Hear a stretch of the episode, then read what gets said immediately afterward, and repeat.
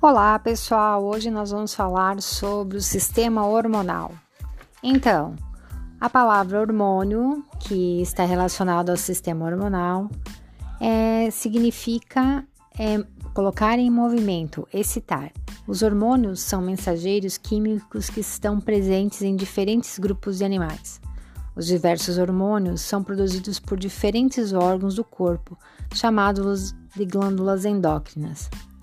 As glândulas endócrinas mais conhecidas são a hipófise, a tireoide, as paratireoides, as suprarrenais, os ovários, os testículos e parte do pâncreas. Diferentemente do sistema nervoso, o sistema hormonal coordena funções apenas por meio de substâncias químicas. Outra diferença é que a coordenação nervosa é curta e rápida, e a hormonal é lenta e prolongada. Além disso, os hormônios agem num órgão como um todo ou mesmo num sistema, diferentemente dos neurônios, que inervam pequenas regiões, sendo, portanto, mais específicos. Então tá, pessoal, até a próxima!